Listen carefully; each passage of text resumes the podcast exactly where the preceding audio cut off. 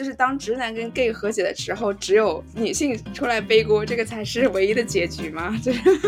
我这里打一个问号。我在看第一幕的时候还睡着了一会儿，然后醒来之后，小小声的问旁边稍稍：“我错过什么了吗？”稍稍说：“其实好像也没有错过太多。”但我听后面那人哭的可大声了，就他又哗哗流眼泪，又啪啪擤鼻涕，我就听着，嗯，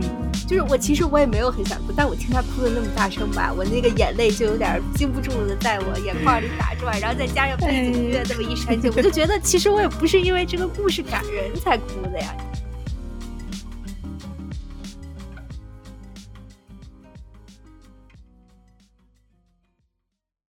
边聊边看，边看边聊。Hello，大家好，我是跟另外两位主播前段时间去香港玩了一圈，玩的特别开心，然后回来剪了一个头发，特别像樱桃小丸子的心里。大家好，我是今天一不小心忘记我们是远程录制去了姚家，然后又坐地铁灰溜溜回来的米烧啊。大家好，我是又回到了南方，在狂风暴雨中录制的姚。我刚才真的是想忍不住狂笑，因为就是这种事儿，真的特别像稍稍干出来的事儿。稍稍，你要不然就先给大家讲一下你今天这个经历好了。我其实知道瑶去广西了，因为我看他就是那个微博上他还发了什么南方列车车窗外的风景美如画之类的微博，我还点了赞。然后我就不知道我今天怎么想的，然后我还带了那个。好多好吃的装在书包里，然后就想起郭医生对我的叮嘱，叫我不要背单肩包。我心想，要背吃的，要背电脑这么沉，我还背了一个双肩包。这一路上我一直在看我另一个手机，所以我其实也没有看，就是有微信的那个手机。等我出来一骑车的时候，发现说，哎，怎么不对劲呢？我正要刷卡，就是刷我的美团单车卡的时候，发现有点不对劲。然后这个时候，我又灰头土脸的进了地铁站。就是这样，就是成习惯了，你知道吗？我还算了一下，哦，四点钟到的话，应该三点钟出门，然后我就三点钟出的门，就是这么的稀里糊涂，就是感觉已经成了就是习惯，身体情不自禁的就要往这个方向走。哎，我的家也十分想念你们，咱们看下次能不能面对面录音了。对，等瑶回来，我们说好了一定要补上，而且还要补一次。卡拉 OK，因为我们昨天一起在抢张惠妹演唱会门票的时候，就是感觉 跟我没有什么关系，就抢了个寂寞。太快了，我真的一点就没了，我都不知道他们是怎么抢上的。为什么看演唱会这么的难？对，太难了。有抢到的听众，欢迎在下方留言，告诉我一下你们抢票的经验。咱们可以在 KTV 在接龙把他的歌都唱一遍。就就能唱上去的那几首，每次都是那几首。对，啊，anyway，我们废话少说，然后回到正题，就是聊一聊我们这次香港的旅行。然后我们这次香港，因为本来就是我们就是去干正事儿的，我们是去看电影的，所以就我们先聊一聊吧。这次咱们三个人应该都是时隔很多年之后再次重游香港的感受如何？去香港对我来说就是纯纯的故地重游了，因为我很久以前在香港念过书，然后也有家里人在香港住，所以，嗯，香港对我来说并不是一个很陌生的地方。我上一次去是一九年，但却是四年之后再去呢，因为大家也知道这几年，嗯，这个城市经历了很多的变化，然后可能我们自己的心态也是，我就会很好奇，哎，这次去会不会有一些陌生感？但是当我踏出机舱，走到机场的那一刹那，就是那种，呃，空调里边带着一点稍微有有一点陈旧的地毯的味道，然后还有还有一点点外面的海风的味道，就。闻到这个气味的时候，那个熟悉的感觉又回来了，就发现可能气味真的是能够以最快的速度勾起你对于某一个地方的回忆的。然后这次其实跟大家一起去的地方，基本上都是我已经去过的啦。然后，呃，我自己最喜欢的还是去百老汇的电影中心，还有文化中心去看电影跟听音乐会。然后在维港也看了很好看的夜景。在太平山也看了夜景，然后在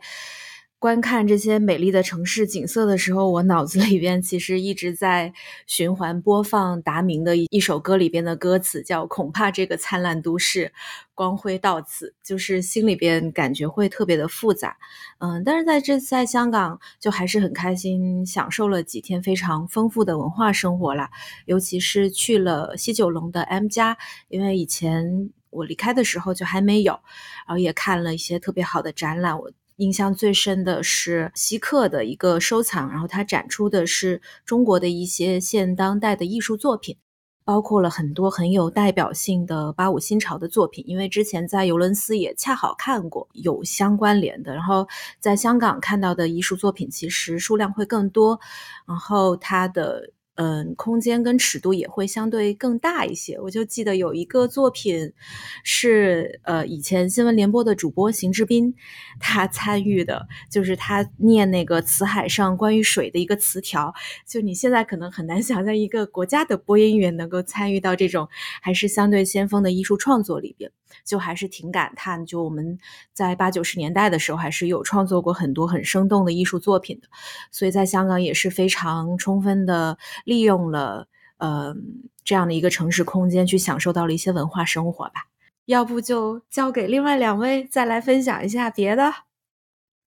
好，那我来说，然后首先就是这一次，因为确实是在。去香港的前一个星期，我奶奶刚刚去世，所以就经历了这件事情，然后差一点可能我就去不了香港了。但是后面就是因为家里的事情也都处理清楚了，然后我就是完全带着。什么攻略都没有做，然后就是被瑶安排的明明白白，所以就是 特别要感谢瑶。然后这次就完全没有操心，然后就比如说买电影票啊，然后安排演出的行程啊，还有去各种各种地方都是瑶带着我们。然后而且我特别喜欢瑶到了一个地方说我要带你们去看那个，我要带你们去看那个，然后 就整个感觉有一个当地人在全程带着你玩的那种感觉。然后就很开心。其次，我就是觉得这一次旅行感觉就是命中注定会发生，因为好像对我来说是一次心理投射之旅。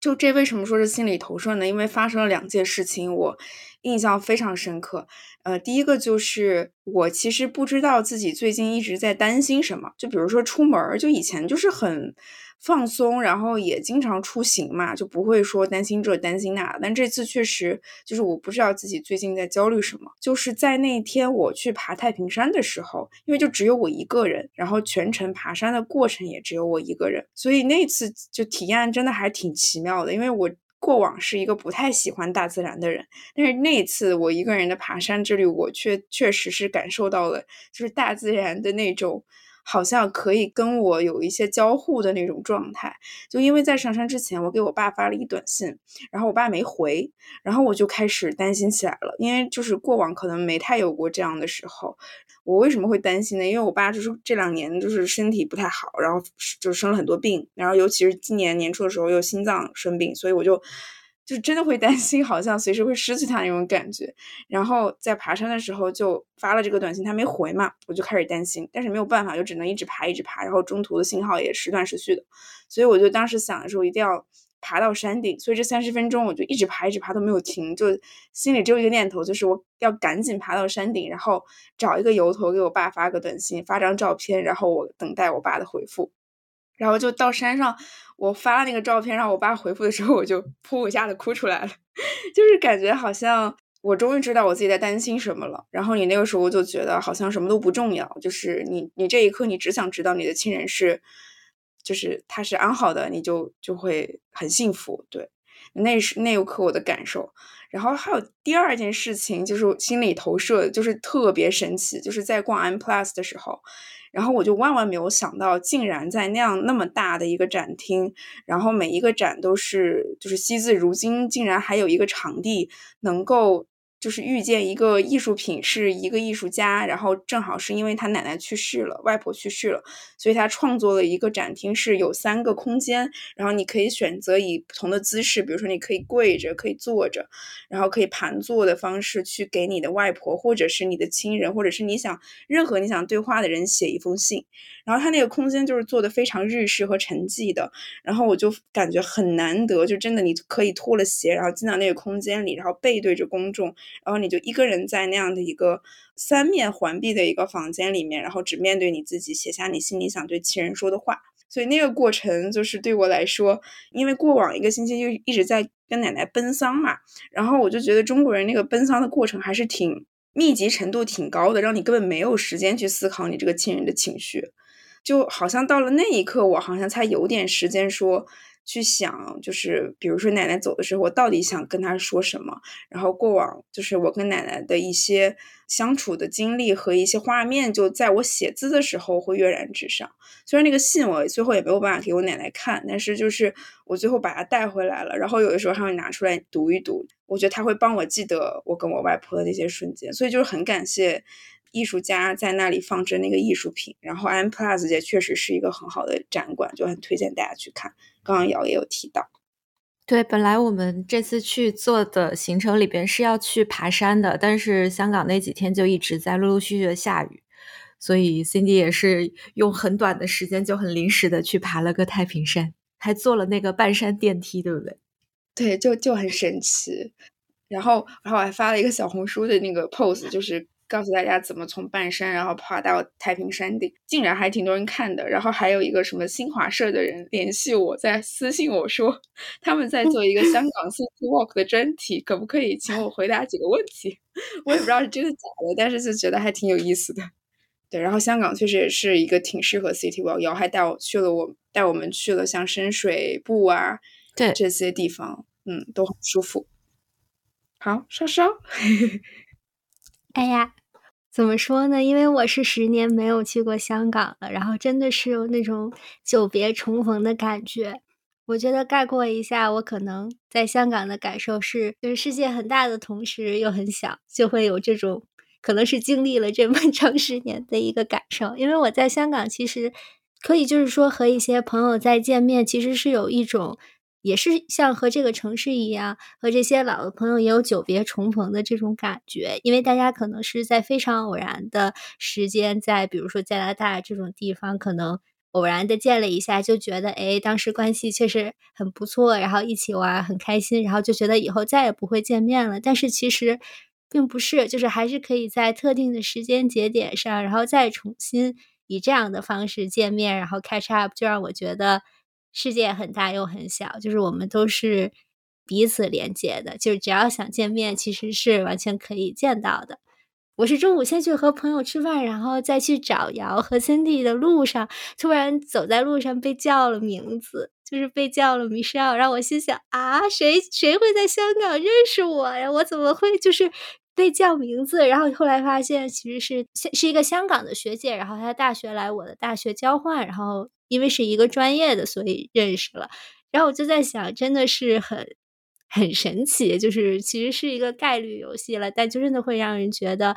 在这个世界上，不论相隔着多远，其实都是可以以这样神奇的方式连接着的，就让我觉得很神奇。然后就是说到这个联系呢，我觉得我跟香港虽然没有什么 physical 的联系，因为我其实没有在这个地方住过，然后十年前来也是跟着。全班同学一起去香港游学来着，其实就是不停的 参观大学，参观了香港最好的三个大学，然后就 回去了。但是为什么我会觉得和香港一直有这么多的连接呢？是因为我非常喜欢听粤语歌，就是我从高中时期一直到现在，我觉得我起码听了这个成百首的粤语歌，然后我觉得我是在这些歌词中成长，又吸收了这些歌词的养分。然后又在我有人生更多的经历时候，再重新听这些歌，又会产生新的感慨。所以就是看到在香港，就是我们 City Walk 的时候，比如说走到一个地方，然后看到一个地名，然后我脑子里就会自动播放和这个地名对应的 广东话歌曲。对，所以就是感觉以这种方式能和城市有这样的连接，还是非常好的。就说起这种。这种偶然性或者是这种连接，我真的觉得就是这个英文应该叫 serendipity。确实是会有一些这种微小的偶然的瞬间和巧合，会让你感觉这个世界很奇妙。呃，就在我们去深水埗的那个一泉书店的时候，就站在那里看了一个绘本，是讲草间弥生他的一生，还有介绍他作品的一本书。然后正好没想到后面两天又再去 M Plus 的那个美术馆的时候，又看到了一个草间弥生的展览，所以我就觉得，就是其实我是很偶然的做出了这样的选择，然后看的那个绘本真的很好的帮我去理解了他的作品，然后也在我置身他的这个空间装置里面的时候，有了更多的理解和震撼，所以我就觉得，哎，就是这种世界上小小的巧合，让我觉得生活其实特别美好，嗯。对，说完了，感觉其实和香港关系不大，但是因为是发生在香港的事情，所以就是概括一下。好的，那我们是不是应该回归正题，聊一聊我们在香港的主业三部电影呢？对，就这次听下来，感觉我们三个各自都是除了电影以外，都有一些各自的收获。然后，那我们还是聊聊电影，因为我们这次就主题是去看电影的，然后外加一场音乐会。然后我们当时。Suppose 要看的三部电影，然后分别是《呃，背心城市》，然后因为我们在北影节的时候还有上一节都没有抢到票，这次香港终于看上了。然后第二部就是失之愈合的新片《怪物》，然后第三部本来应该看的是《小行星城》，但是由于它的豆瓣评分过差，所以我们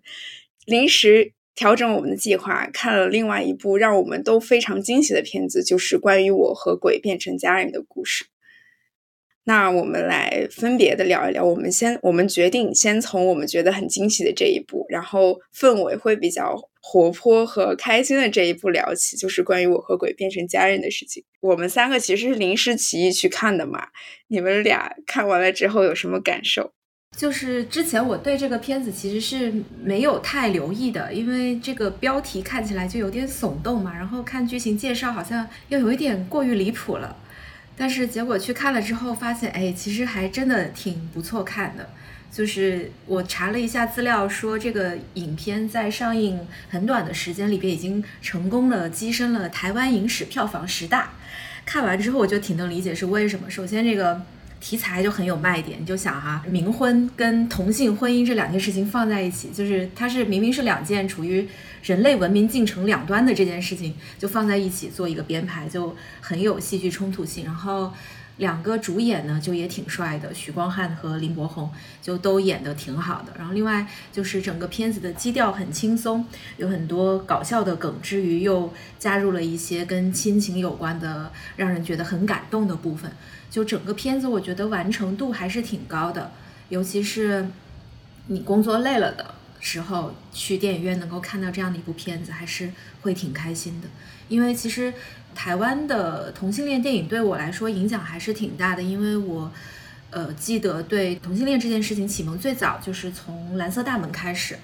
所以后来陆陆续续也看了很多台湾拍的一些同性恋影片，因为都是在东亚文化的这样的一个语境下去探讨这样一个可能一直在进步的议题嘛，所以就是也很开心看到，就是《鬼家人》这部片子其实是有不同于以前的一些影片，因为也是关注到了台湾同性婚姻合法化这样的一个新的进展，就是也在影视作品里边给予了一定的反应。对，所以看了这个片子，我觉得还。还算喜欢吧，就虽然里边有一些槽点，这个我们待会儿可以展开来讨论。对，我就觉得这部电影的观感其实和我之前看那个 Mondays 感觉挺像的，就感觉它是一个特别成熟的商业片，然后整体观感会觉得特别欢乐的同时，但是又很有启发。因为这部电影它整体给人的感觉是轻喜剧，然后很幽默，所以我觉得它会鼓励受众很大的一个群体去走进影院。其实可能也包括。直男之类的，所以我就觉得，就是可以通过这样一个电影这个契机，然后让一些可能对同性恋群体有一些偏见的人，也能进到这个电影里面，然后了解他们的处境和他们在生活中受到的歧视和一些觉得不方便的地方，可能就在这种欢笑中可以提高他们的一个接受度。所以我就觉得，就是这个电影，我觉得它比较有意义的一个地方，用一种很好笑、很容易让人接受的方式去在传播。一些理念，对，对，编剧真的很牛逼。然后后面他好像还获了奖嘛，我就觉得。也就真的只有就是东亚人能想到用冥婚这个梗，然后来创造一个让直男跟 gay 之间能够相互交流的这样的一个契机。我觉得这个简直是，就是这个脑子，这个创意是怎么来的？这个真的是太神奇了。对，然后就是结果，刚刚说说到说结果真的很好嘛，就是很多人会进到电影院。电影院里面去看，然后里面就是很多梗，比如说直男会跟 gay 之间相互有一些 stereotype 这样的梗，然后就会让我们觉得会心一笑，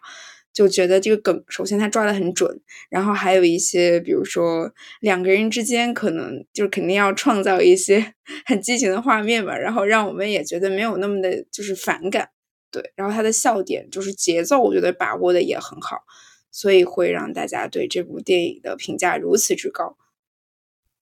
对，这这部电影有有一些我不太 get 到的点，就是它反转了好几次，然后好像是为了反转而反转。就一开始是反转到终极大 boss 是一个坏人嘛，他们不是一直说警察局里有内鬼嘛？我们一直都觉得好像是那个徐光汉的老板，然后结果竟然不是，然后就是他最后给他安插在了一个女性身上，我就不是特别懂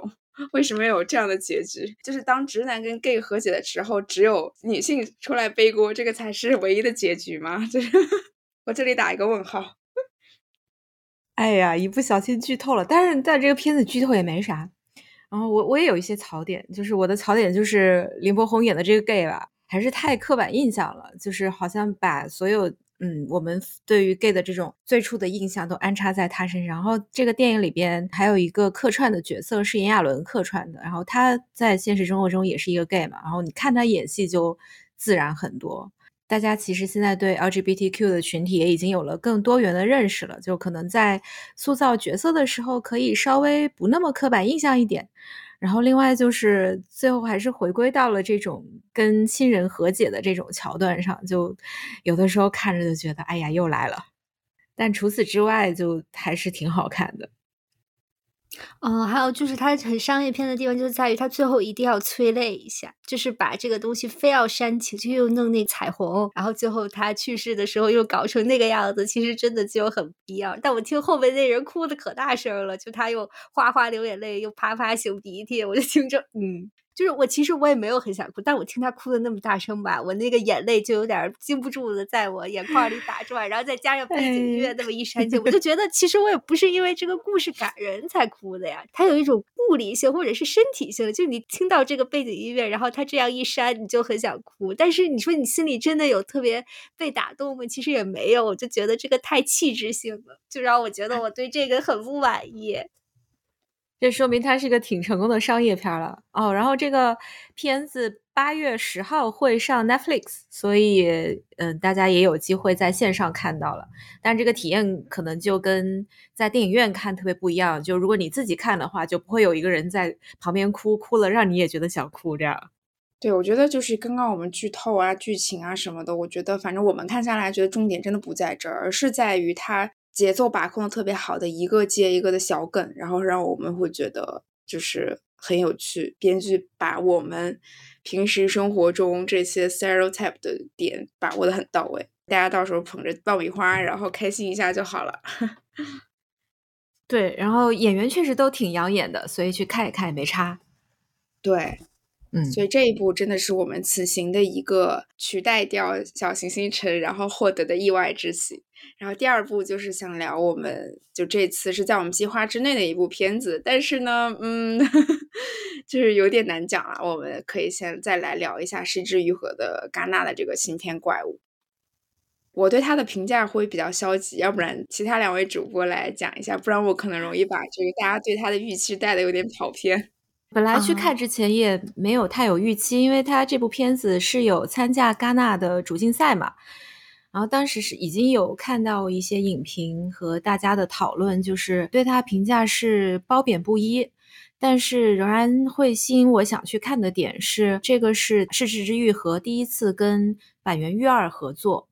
这部片子也为板垣育二拿下了戛纳最佳编剧的这个奖项，所以还是会有一点好奇，就是板垣育二他是怎么用自己非常善用的这种既带有温情，然后又残酷的这些桥段，然后再加上一些悬念的设置，给这个本来要讲的故事带来一些不一样的地方吧。然后看的时候，确实也发现，就是这个是一一部肯定不应该被剧透的影片了。就它其实是呃一个三幕的叙事。然后是分别从不同角色的视角去讲述一些事件的发生，就主要是围绕在学校上学的这些小朋友在学校的一些遭遇，以及跟自己父母平时相处的一些事件而形成的。然后也讲了里边这两个小朋友的一些情谊。你一开始看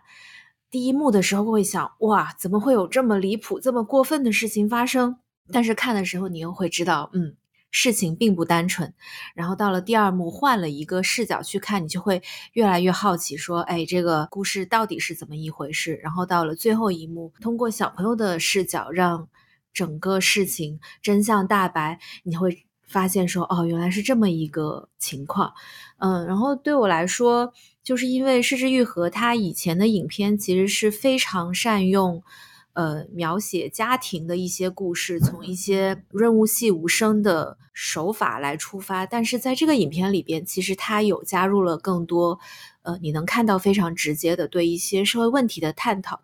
但是呢，这个探讨到最后对我来说是有一点点意犹未尽，因为它设置了这个悬念之后，并没有增加探讨问题的一些深度，然后相反的，就是对于里边一些人物角色的塑造还有一些欠缺，这个是对我来说觉得有一点遗憾的地方吧。但是这三幕剧来说，我会对最后一幕。从小朋友的视角来出发讲述的，呃，印象会最深刻一点，因为 我在看第一幕的时候还睡着了一会儿，然后醒来之后小小声的问旁边稍稍：“我错过什么了吗？”稍稍说：“其实好像也没有错过太多。”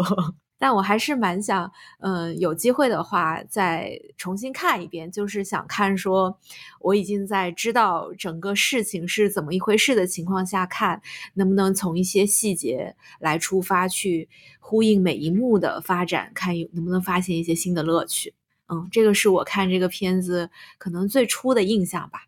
要不让稍稍跟 Cindy 再来说一下？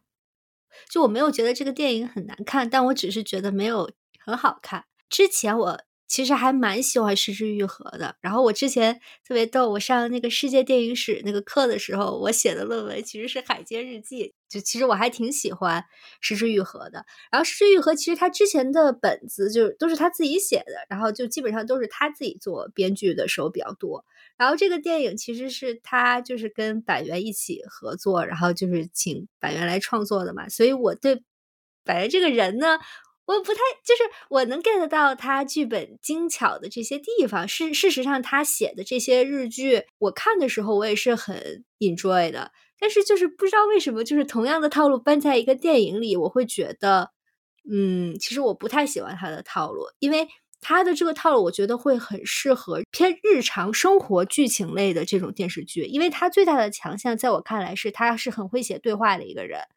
就包括就是大家就是印象比较深的这种什么四重奏啊，什么最完美的离婚啊，其实对话往往是最难写的。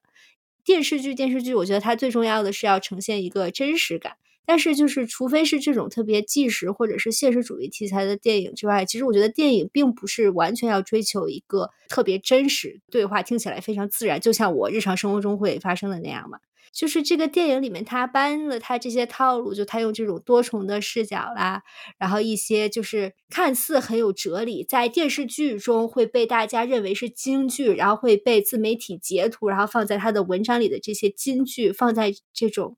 电影里面，就让我会觉得这太刻意了。就是你不应该用写一个电视剧的手法继续再写一个电影，所以我就会觉得这个地方让我很。嗯，不能说不满意，就是我觉得他有点刻意，有点像这种命题作文的感觉，就好像要有一套路，然后在合适的时候说出一些合适的金句。虽然他的那些金句我在电视剧里面我还挺喜欢的，什么啊人什么就是如果哭着还能吃下去这个饭，什么以后人生就会怎么怎么样，就类似这种，然后就是可以就能说出来好几句的这种词，我就觉得有点不喜欢。但是我觉得就是这个电影里面唯一。比较打动我的一个点，其实就是两个小男孩之间真挚的感情。他一开始没有把这段感情就是以大人的视角就把它定义成，比如说同性恋啦，或者是怎么样，就是他完全是从一个小孩子很纯真的一个视角出发，就他们在这个关系中就是去探索这个身份，然后探索自己的性取向，就是中间也有一些懵懵懂懂，然后也有一些就是因为不了解，然后做出这种伤害彼此的事情。所以我就觉得，就是展现这一点，还是能看出编剧确实是很会，就是观察生活，而且就是能展现出小孩子的这种纯真，让我还是挺打动的。所以呢，他有一些套路呢，我也可以原谅他。所以就这样一正一负呢，我我对这个电影没有特别消极的感受，就是。作为一个就是片长还挺长的一个电影，我觉得它通过这种转换视角的方式，确实就是有点像读这种侦探小说，就是能消解一些大家的无聊感，然后能让大家保持注意力去看，哎，这个第二轮用另外一个视角它是怎么样？就是这还是很套路，因为就这就很像什么轮到你了，就是类似这种，就每次换一个视角，然后看啊。好像是他杀的，但实际上又是他杀的。就是虽然很套路，但是作为一个商业片，我觉得其实也很受用。所以呢，我对这个电影就综上所述吧，就是有正有负，平均一下之后，就觉得还还可以。电影这个篇幅来装这么多东西，确实有点满了，导致他就没有更多的时间去探讨更深入的问题，就只是把事件本身先从不同的视角展现出来，就到此为止了。大家是我记得就是在我们那一天走进那个电影院之前，就因为怪物就是它这个电影院当天的一个主海报嘛，就是大大的红色的海报挂在电影院的外面，然后上面一段繁体字的这个主的就是一个 message，就是当天到底发生了什么。然后我就觉得过往就是反正视之愈合的电影就很少会用这样的方式来进行宣传。当时也是带着，还是带着信任感，然后和好奇心走进了电影院，就想说，哦，他到底在讲什么？一开始我在，我觉得我在前半个小时是非常的投入的，因为我特别喜欢安藤英跟他儿子之间的那个互动。整部电影我觉得最精华的部分，因为我觉得可能安藤英已经演那种母亲的角色已经炉火纯青了，呃，就是特别的自然，然后。因为他都是比较偏，就是呃，就是城市中这种比较就是中下层的群体嘛，所以他演的那种状态，我觉得是非常的恰到好处的，既带着对儿子那种作为单亲妈妈的怜惜，然后又带着一种关心我们日常生计的那种酷酷的感觉，对，然后用这种酷感去淡化掉可能生活中一些比较尴尬的细节，我觉得那个表演我是非常喜欢的。对，但是不喜欢的地方就是，好像回忆起，就刚两位主播有讲，就是他可能把过多的篇幅放在了叙事上，然后整个电影导致他很少有一些留白的部分。就过往，其实我好像看《失之愈合》电影都会脑海中有一些画面，包括像《海之日记》日记这种电影商业片，它都会有一些画面，就是可以一直停留在你的脑海里面的。然后你回想起这个电影的时候，你就会有那个画面在脑子里。但是好像这部电影我确实没没太有一些很深刻的画面印在脑子里。可能唯一的就是最后那个呃校长奶奶，然后和那个男主角那个小男孩在吹那个小号的那个过程。然后他们说我们这样吹，把我们身体里面一些不好的东西吹出去。然后好像评论里面也有人在说，就看这一段。哭了很久，我觉得那一段确实做的还不错，但是好像也确实没有办法弥补前面放在叙事上大部分的这个时间，然后大概就是这样一感受。另外就是想跟那个看完之后，我也跟呃法国的那一部有点类似的戛纳的片子，去年的一个叫《亲密》做了一点点我自己的比较。然后我是觉得我不太喜欢怪物的是，他对想两个小男孩那个很纯真、很天真，然后很真挚友谊的处理，我反倒不是很喜欢。因为我觉得，其实当时我看《亲密》，我也没有很喜欢。但是我相比较之下，我会觉得法国《亲密》那个部电影里面，就是当两个男孩意识到可能自己就是，比如说性取向啊，或者什么有一些呃跟别人不一样的时候。那个才是正常的反应，就是我觉得他不太可能像怪物里面这样，就是还是那么的天真，甚至其中有一个男孩，他是受爸爸的这种家庭暴力的嘛，然后，但是就是小孩子在面对别人的时候，好像可以什么事情都没有发生过一样。反正这个是我没办法接受的一个处理方式，就是为了表现小孩子的纯真，然后就是好像有点过于偏离现实了。我是这么感觉的，就是感觉日本电影里面的小孩都特别小大人，你觉不觉得？就包括那个石玉和之前那种。经常会有看到，比如说单亲家庭里面，然后年长的这种孩子，他其实有一种和他年龄完全不符合的这种大人气质。东亚的小朋友都很懂事儿，对，懂事儿是真懂事儿。对，然后我我我也在想，就是 Cindy 那个评论，就有没有可能这个小朋友他会去掩饰自己内心的那种痛苦，然后故意装出一副很快乐的样子？我们看到的可能并不是他真正的那个感受跟样子。对，这个倒确实也说不清。然后呢，你就感觉他像一个救世主一样，就是在自己受伤害的情况下，还要把爱给全世界。就是我觉得哪有小孩子能做到这样啊？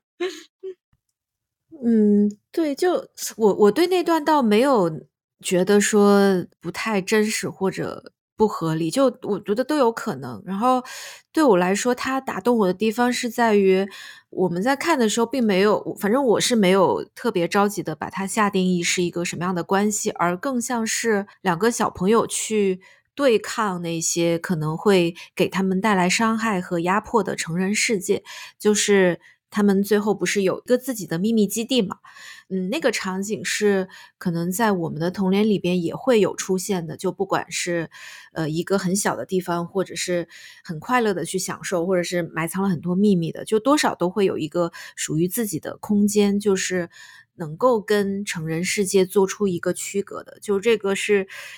多少有一点点理想的成分在了，就是希望能够给这两个小朋友一点自己的空间跟快乐。嗯，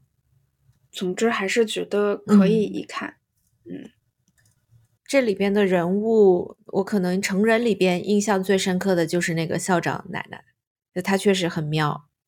她一开始那个表情，那 creepy 到让我坚信她就是那个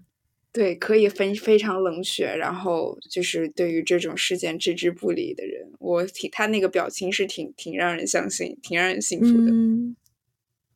对，就是他对小朋友的态度，就有一点像在爱跟讨厌之间游走。然后最后他跟那个凑，就你那个小男主角吹小号那段，他也有讲过关于什么样的人能拥有幸福这一点嘛？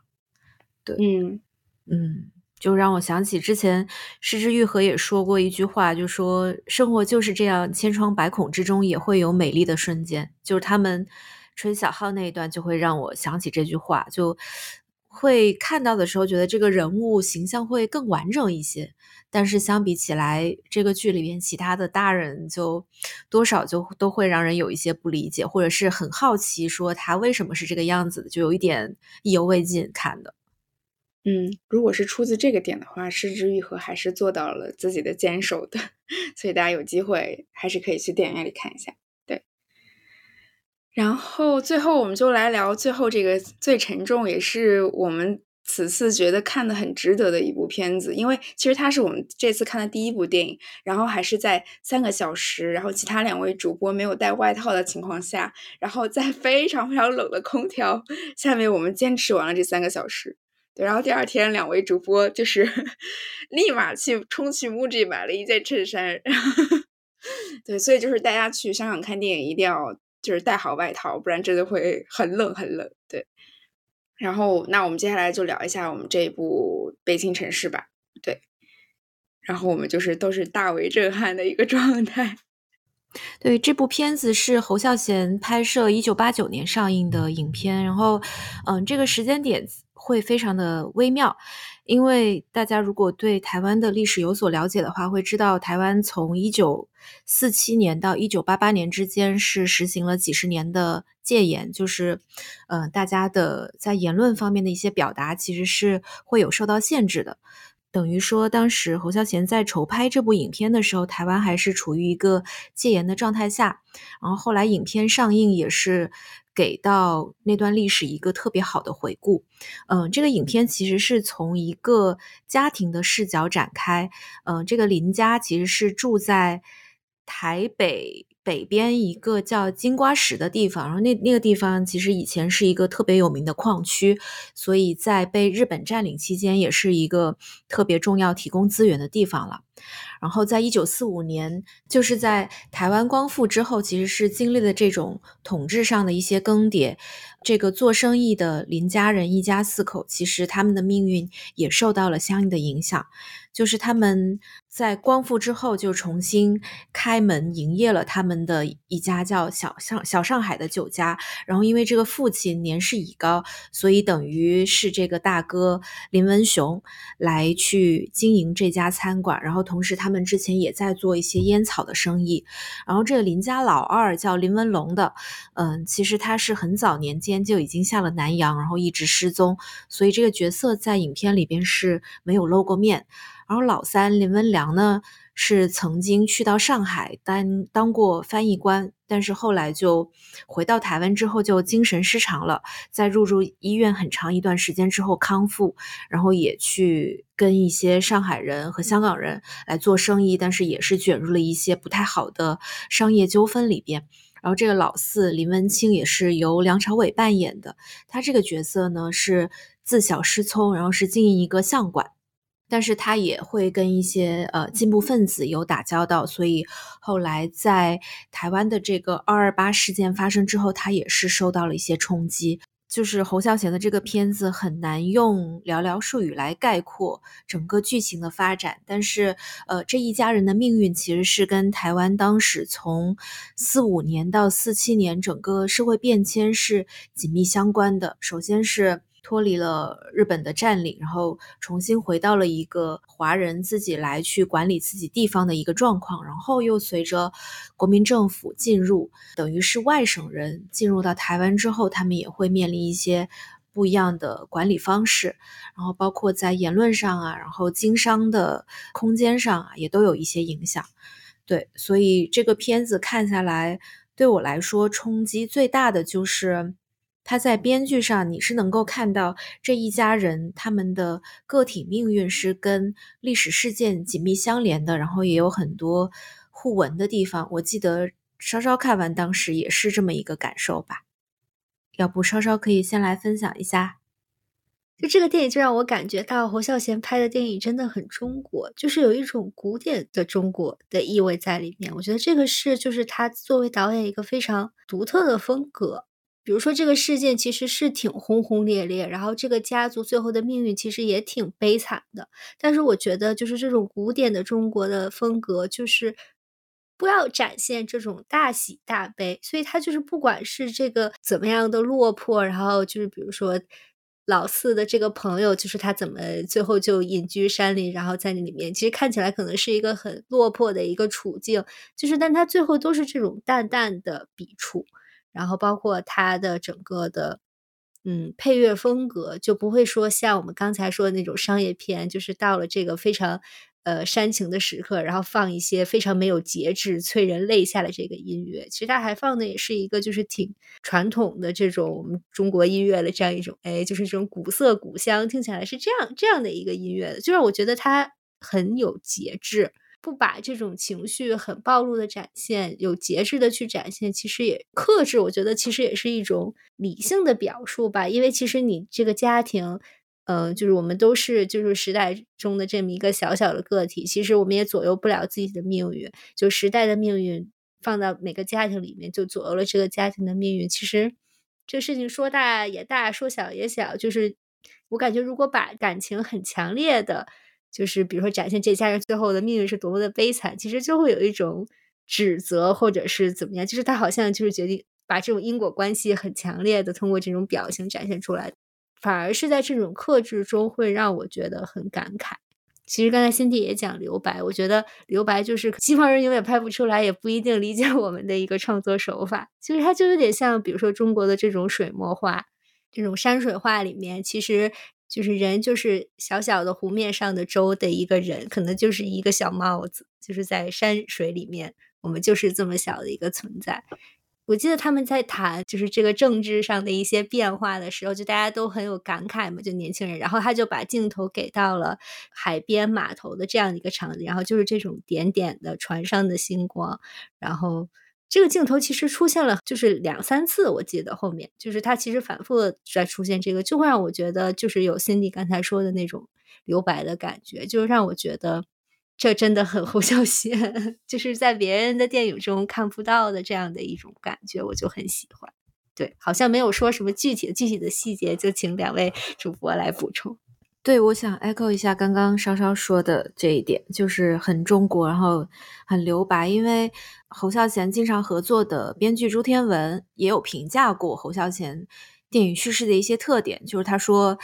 呃，他看出侯孝贤编剧时的一招叫取片段，就是说事件的来龙去脉像一条长河，不能渐渐从头说起。然后，呃，侯孝贤在取片段的时候就。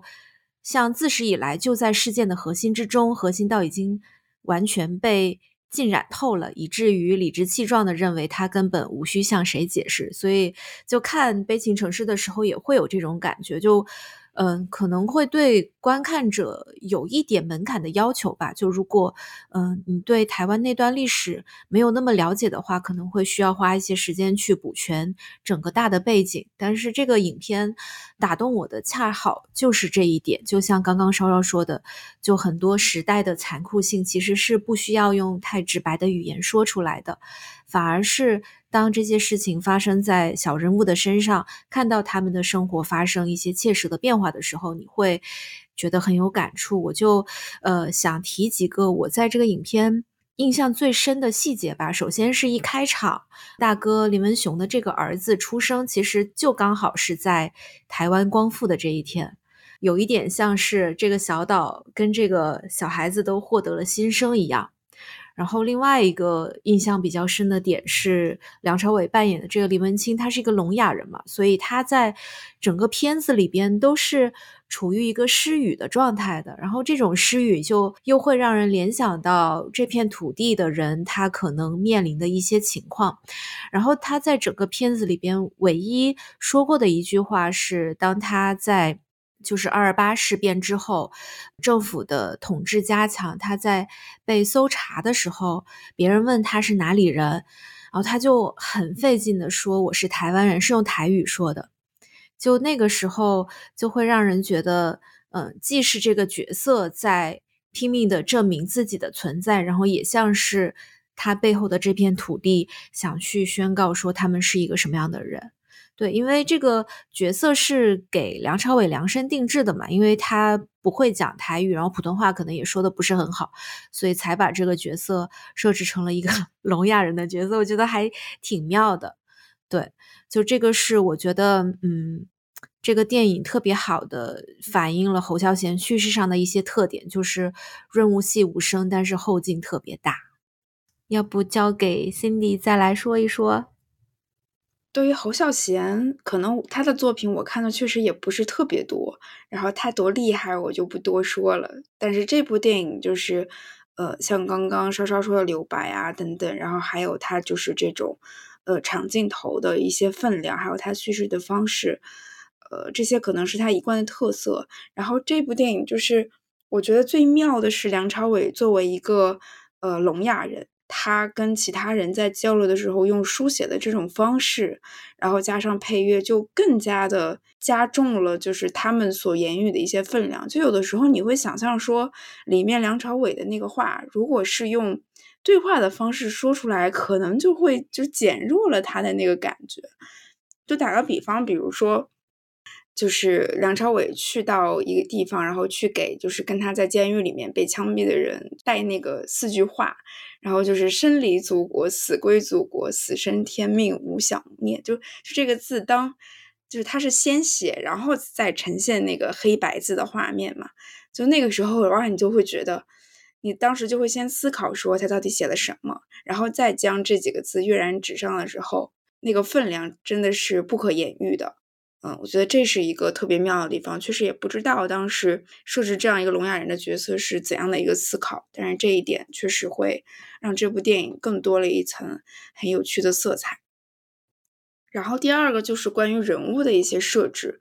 我确实也不是特别了解台湾家庭的一个就是到底是怎么样的一些传统，但是这个家庭给我感觉就是特别符合我想象中那种一个大家族里面。大哥，还有就是呃父亲的那种形象，我我觉得可能像文清啊，然后还有就是三哥，他们可能都是自己只需要对自己的命运负责。你像就是文清，他可能自己开一个就是照相馆，然后就是自己娶妻生子啊等等。我觉得这些可能更多的是他自己的事儿。但是像大哥，影片开头只呈现他生子啊等等这样的一系列他所经历的故事，你就觉得他的故事永远都是跟这个家族捆绑在一起的。